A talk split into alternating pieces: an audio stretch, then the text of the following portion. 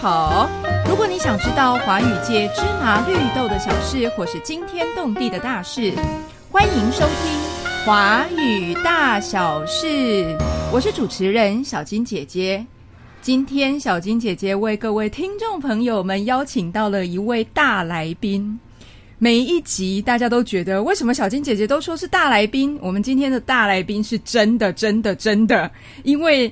他的身材高大，对不对？大来宾，他是被华语教学耽误的音乐人，他是国立空中大学数位华语文中心的副主任，他是欧喜强老师。喜强老师，请跟我们的听众朋友打声招呼吧。Hello，小金姐姐，Hello，各位观众，各位。华语教学的老师前辈，还有各位伙伴们，大家好，我是欧喜强。嗨，喜强老师，我们是各位听众。哦，各位听众，对对对，好好好。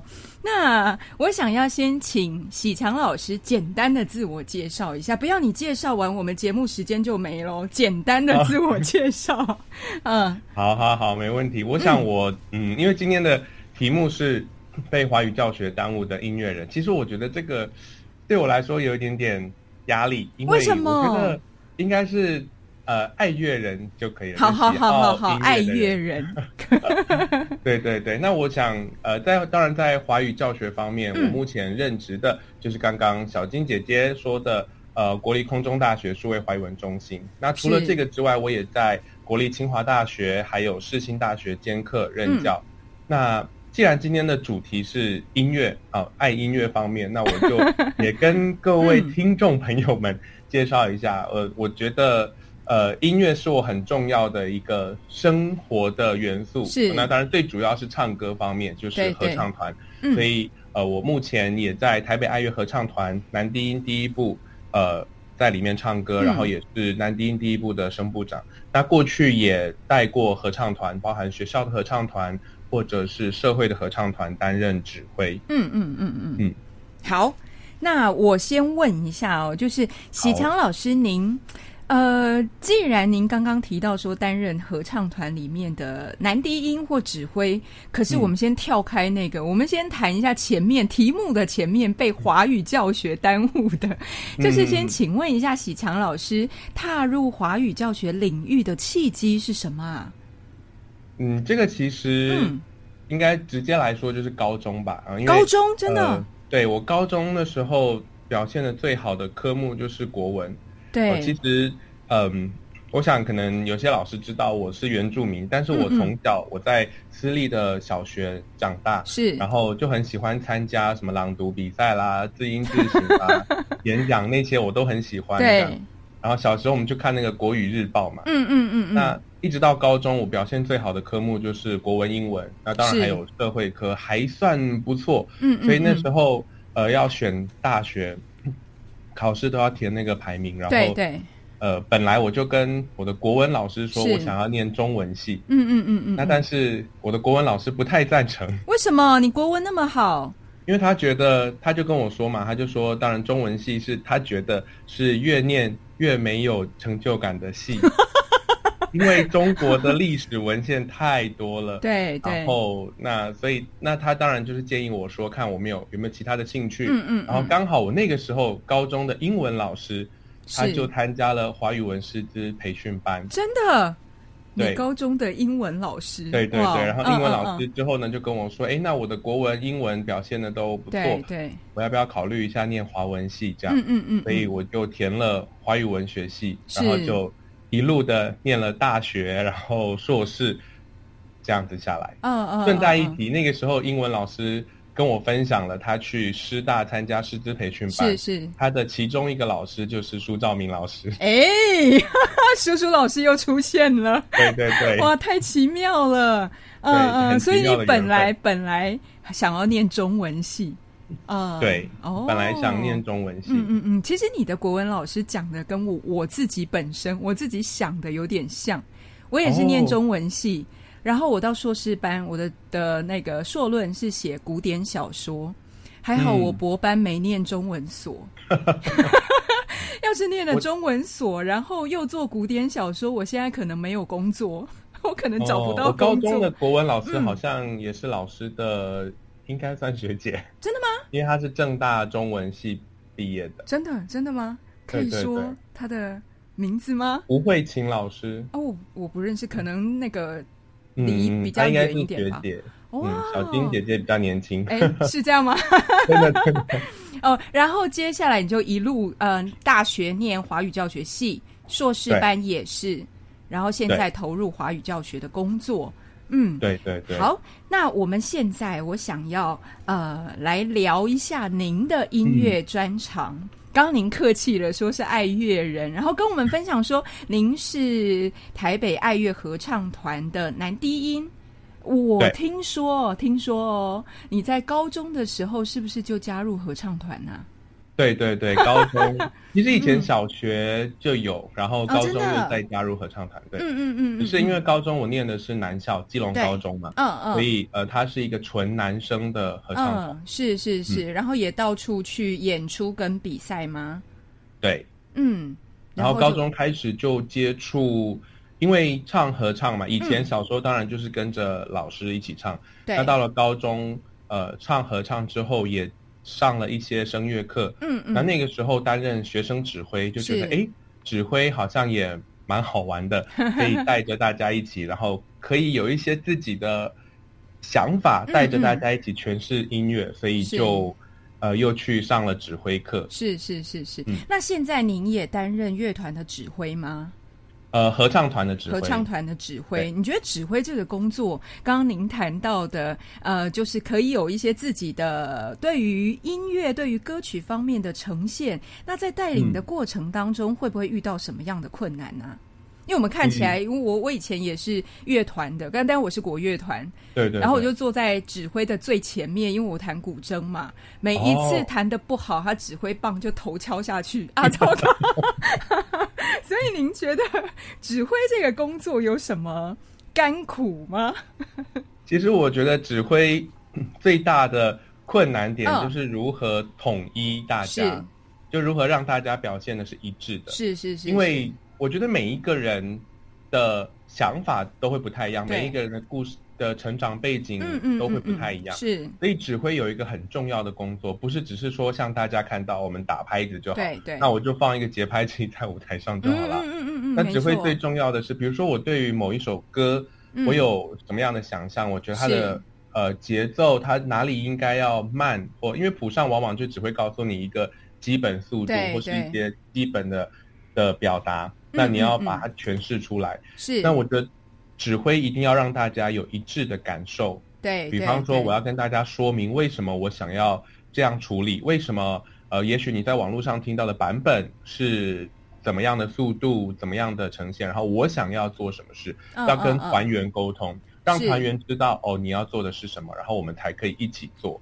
嗯，那嗯。这个一致就会包含合唱，可能跟乐团，比如说老师是国乐团嘛，那乐团可能又不太一样的地方是合唱是有歌词的，对对，因为我们要唱，嗯，所以歌词往往就会牵涉到不同的语言，是，比如说最常见的合唱歌曲就是拉丁文，因为跟宗教有关，嗯嗯，那这些拉丁文往往不是。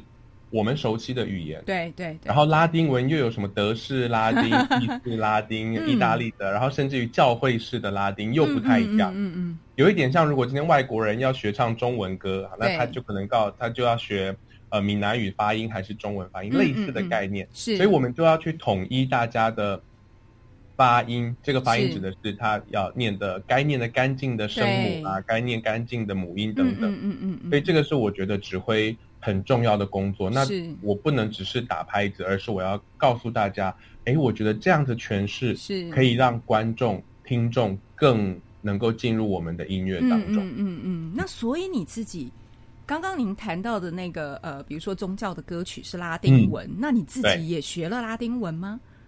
呃，我后来在。硕士，我念国立台北教育大学嘛。是。那在硕士的期间，我就修了音乐系，有一个学分学程。哦。那其实音乐系的课里面有一些，就声乐组的同学会有那个语韵，呃，就拉呃意大利文语韵或者是演唱语韵。是。那这个语韵就会包含一些很基本的拉丁文。那我自己没有特别去学这个语言。是。但是因为要唱，所以会有一些很基本的单字，比方说。有有关神的字啦，然后哪些字是呃放在哪里，比如说 Benedicta 跟 Benedictus，然后一个是什么受格，一个是主格，就是你唱久了基本的东西，对对对，会有你都会有知道所了解哦，那个是什么意思这样。哦，哇哦，指挥耶！合唱团的指挥不只是指挥而已哦。那对还有第三个专长是 B-box，你要不要跟我们、跟我呃跟我们展现一下？其实 beatbox 不太算是、我我自己觉得不太算是真、嗯嗯嗯真正的专长，因为嗯、我在进入音乐系念的就进入音乐系的是。指挥课之前，我对。我，参加的是台湾合唱音乐中心的指挥课，陈云红老师。那那个时候，嗯，因为台湾合唱音乐中心它除了推广一般的合唱之外，它还推广了现代阿卡贝拉合唱，那就是我们、呃常常会简称的无伴奏人声乐团，就是几个人，大概五个到八个，然后拿着麦克风这样。所以从那个时候我就进去嘛，那我当然看到他们在训练，我就觉得是。哎蛮有趣的，嗯所以我跟着嗯。上了一两堂课，然后觉得蛮好玩的。嗯嗯嗯嗯，你要不要教我们的听众朋友一点点？呃，好，我觉得我们的听众朋友们 大概比较多属于华语教学嘛，那我自己蛮喜欢，然后我也实际带几个学生玩过，嗯就是外籍学生玩过的，就是我把它呃加上几个中文的嗯嗯嗯嗯，好啊好啊，我们来玩一下。好，那我们就可以把它变成一个很简单，我就说它这个故事嘛，嗯。像以前的帝皇，哦，然后那个帝王呢遇到了刺客要来的时候，所以呢他就会很，嗯，很凶的跟他的呃侍卫们说要跟刺猬要跟那个刺客说不，不，所以他就嗯会是不不。刺客打刺客，不，所以如果把它合在一起，就会嗯变成是不刺客打刺客不 打。好可爱哟！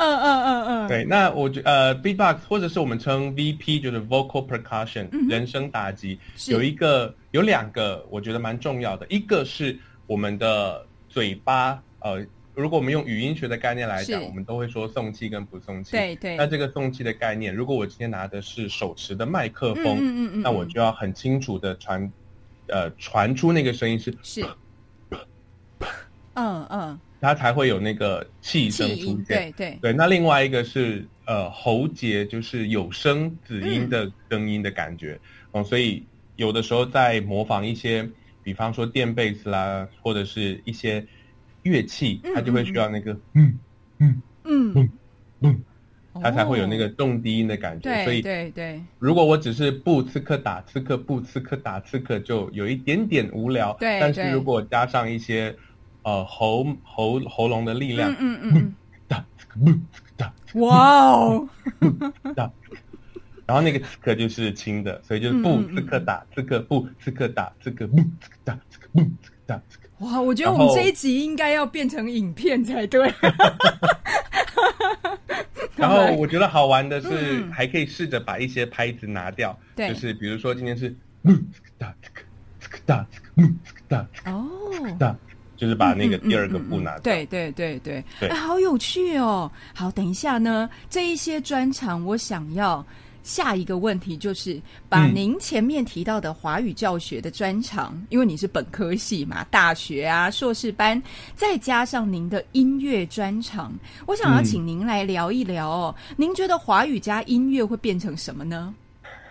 华语华语教学加音乐会变成什么呢？其实我我觉得可以变成很多东西。嗯嗯嗯一个是呃，我觉得最常见的就是歌唱学华语，是是是，因为歌唱学语言是大家都对觉得哦，好像很方便、很好玩的一件事情。对对对那大家就会常常讨论歌唱学华语。嗯那我自己一直做的研究之一，也就是歌唱学华语。是不过我想要提醒，嗯，应该是说收 收音机吗？呃，听众朋友们，听众对对，就是提醒两件小事情啦。一个是大家很容易忽略的，就是其实华语歌曲跟一般的西方的流行歌曲不太一样。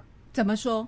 呃，最常见的就是歌词的问题，因为、嗯嗯嗯呃，华语比较常受到文学的影响。我们的歌词除了民歌时期，因为那个时候的民歌运动也是受到西方乡村音乐的影响之外，大部分我们现在想到的流行歌曲的歌词，其实都是文学典雅的。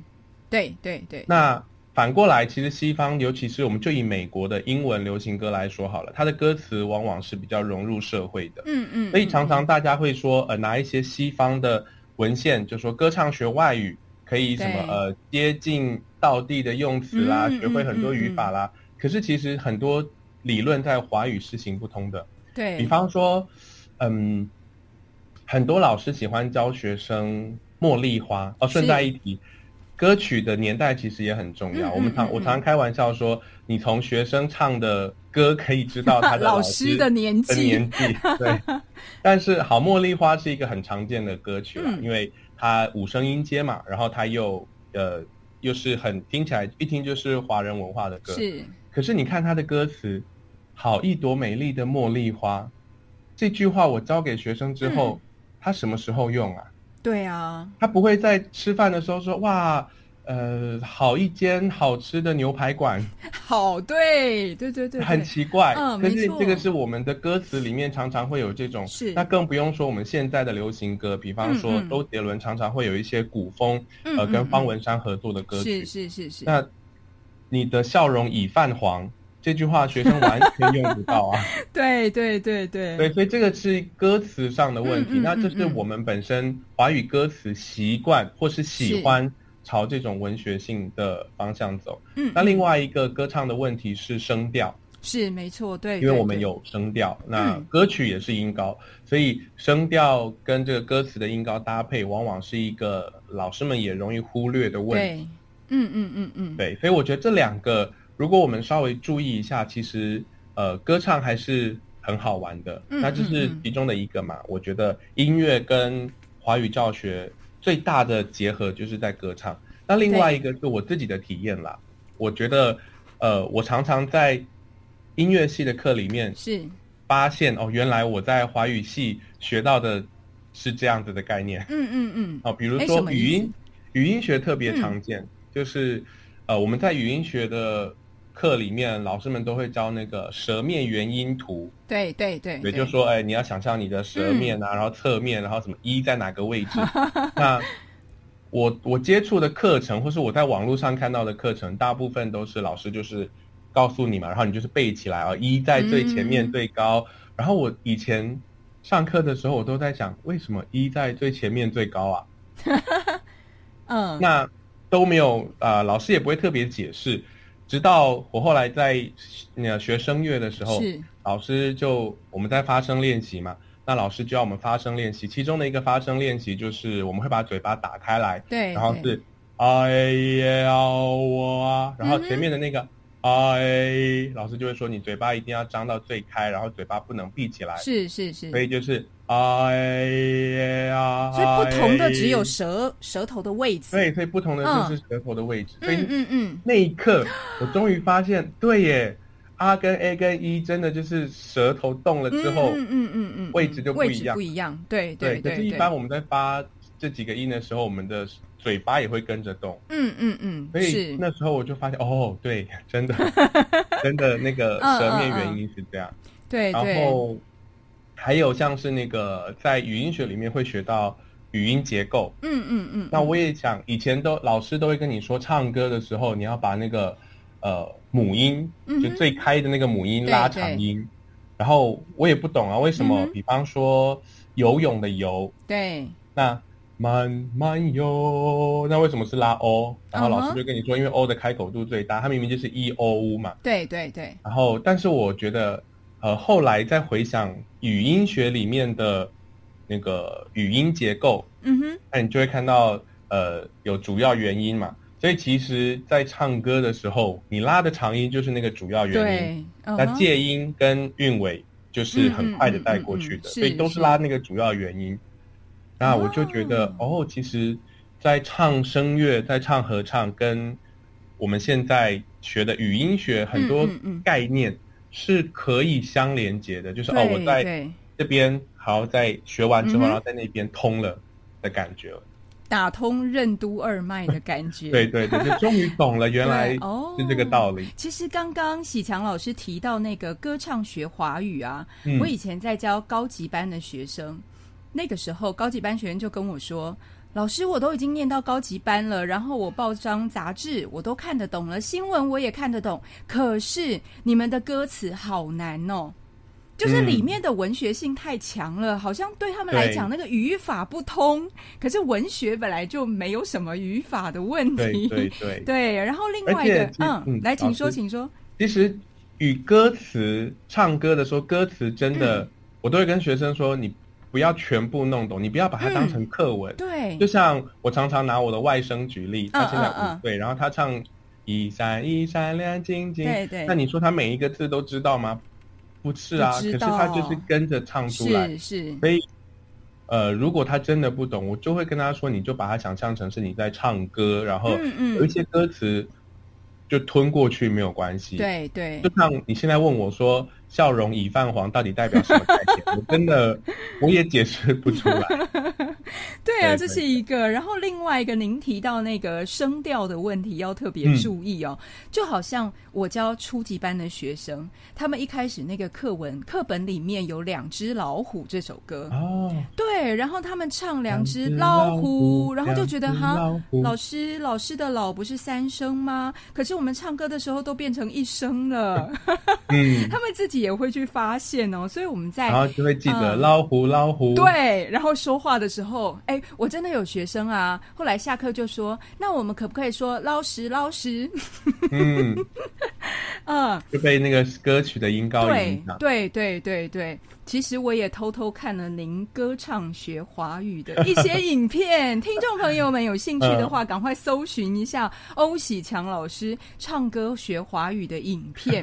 里面我最有感觉的是你在教声调的时候，哆瑞咪发嗦，喜欢那个一声三声一声这个地方。嗯，请您请您简单的跟听众朋友们介绍一下这一段。因为我也是这样教哎，我那天看到的时候我就好惊讶哦。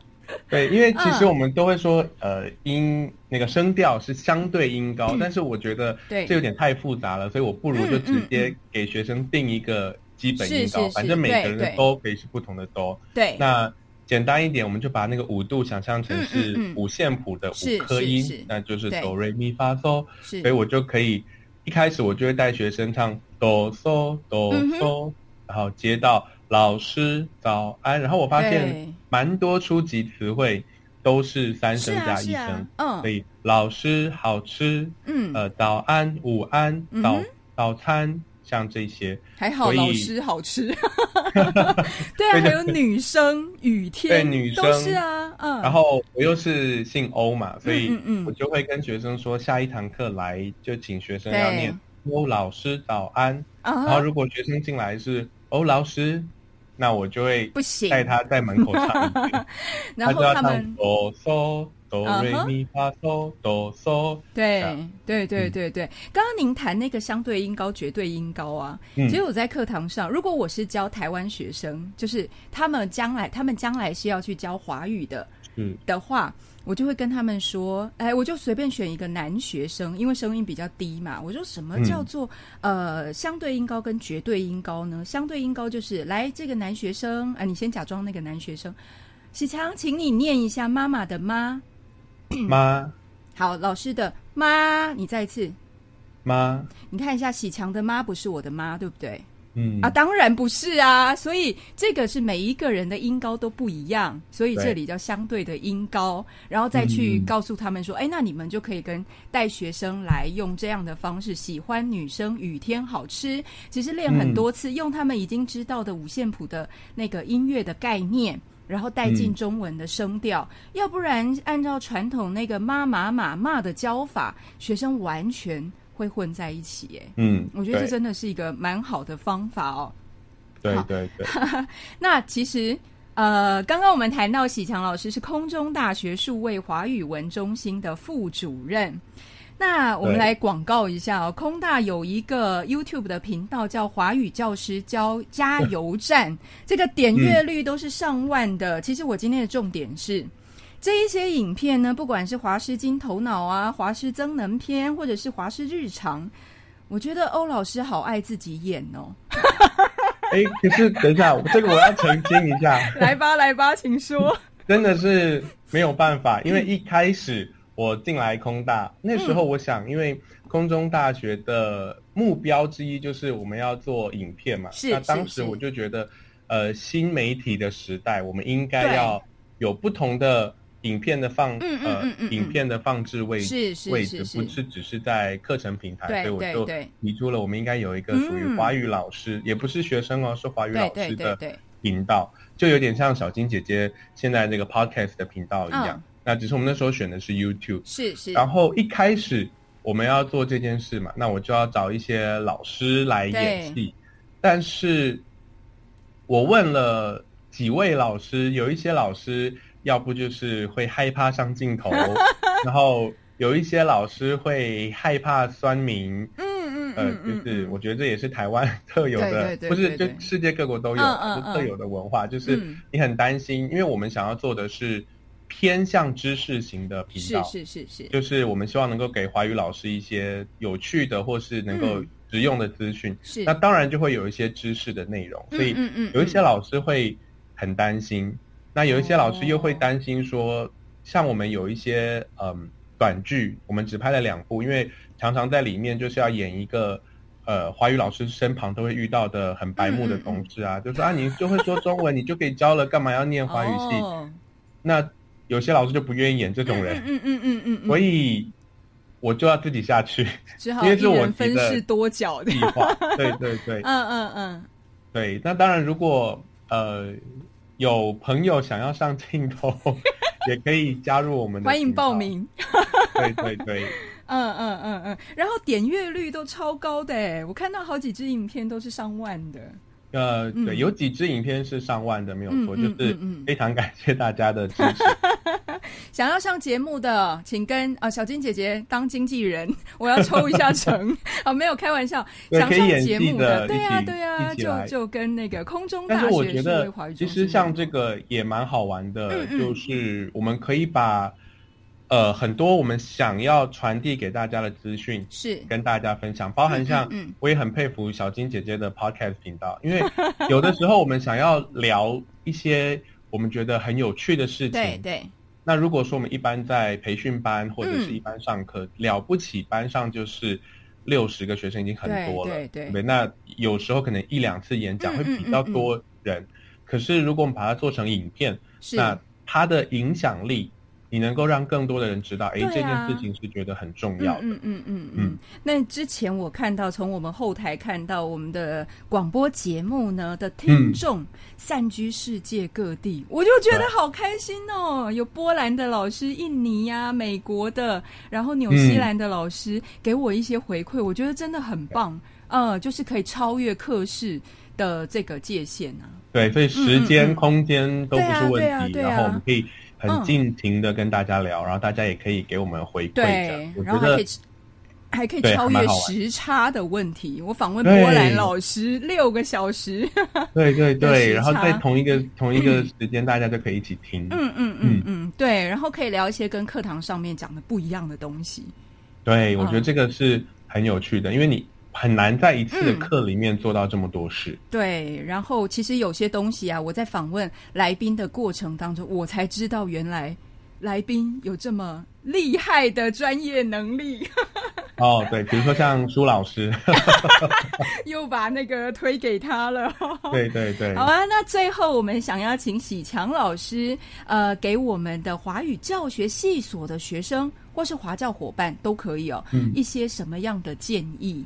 或者是给他们的一句话。好，我觉得呃，说建议可能有一点点，呃，我会有一点点压力，因为我不觉得，我不觉得自己是呃很成功的。你是大来宾呢？对对对，我就是身形大、高大的来宾。对对对。但是我觉得从刚刚到现在，呃，我比较想跟大家说的是，现在的趋势，其实在华语教学也是很重要的，就是跨领域。是，那这个跨领域，我会比较希望我自己能够做到的事情，就是跨领域的兴趣，而不是跨领域的呃工作，因为你有兴趣，像我自己刚刚提到的，不管是音乐合唱，然后我自己的华语教学，其实我本来呃国中到高中中学，我的国文、英文就表现的还不错，所以我把它当成我的兴趣。那另外一个就是刚刚小金姐姐提到的，我们在做的影音频道，其实也是我很想要做的事情。包含我现在自己学一些剪辑，我也觉得哦，原来我们平常看到 YouTuber 他们剪辑，为什么他们想要这样放？原来有一些它的目的，或是有一些功能。对，那我就边学，然后我也觉得很好玩，也变成我的兴趣之一。所以这些兴趣可以是。多触角的，然后它可以是很多领域不同的发展。那另外一方面就是有一些老师会把跨领域放在课堂里面，嗯嗯，因为现在都讲究 那个内容融入语言嘛，对所以不管你是商业专业，或是你是导游专业，你是呃观光专业，你要如何把语言放进去你的专业里面？嗯嗯，那我觉得这个也是你可以在课堂上面实践的。跨领域，嗯，所以真的现在，除了你的专业本身之外，你可以有不同的兴趣，然后不要只锁在华语教学的框架里面。我觉得那就会有很多不一样要做的事情。但是我刚刚一再强调跨领域的兴趣，因为我它不一定会变成是你赚大钱的工具。对，比方说，就像我刚刚说的嘛，我们现在其实。呃，我们都常常开玩笑说，音乐人花很多钱培训，可是你没有办法回收你的钱。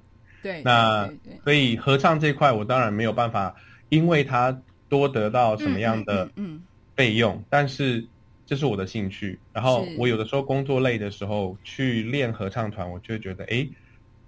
放轻松了，有一个不同的动力，所以我觉得跨领域，然后不要放弃你本来的兴趣，这是很重要的，也跟大家分享。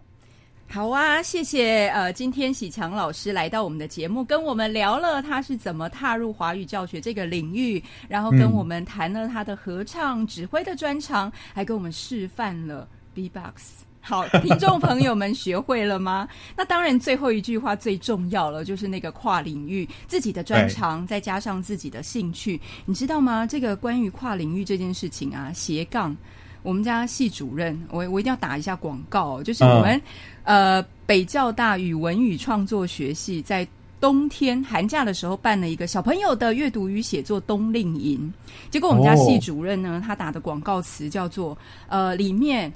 有一位老师叫做金兰老师，他是华语教学斜杠马拉松王者。我想说这是什么？没有啦，没有啦。我现在讲说，您刚刚提到的专业加兴趣真的很重要。就是这个兴趣，如果把它当成工作的话，那你的工作累了的时候，你怎么去调剂呀？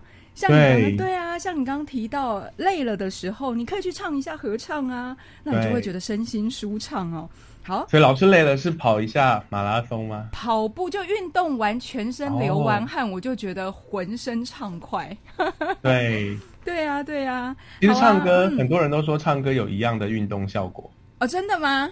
对，唱歌你会满头大汗吗？还是会啊？呃，就是有一些研究说，你唱歌的时候，你的那个横膈膜啊，你的整个肺。心肺功能，腹部用力的那个，你如如果你用对的方式唱歌，是是是，其实是有一样的效果。但是，因为我们合唱团员来爆一下料，我们常常就是唱完歌之后很累，然后就会就吃宵夜。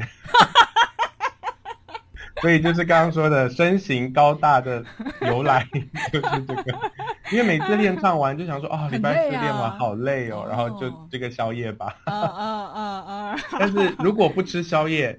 也是有一样的运动效果，所以大家也要加那句：如果不吃宵夜。对，有一个前提，大家也可以好好的练唱唱歌这样。啊，但是为了身心灵的舒畅，还是去吃宵夜吧。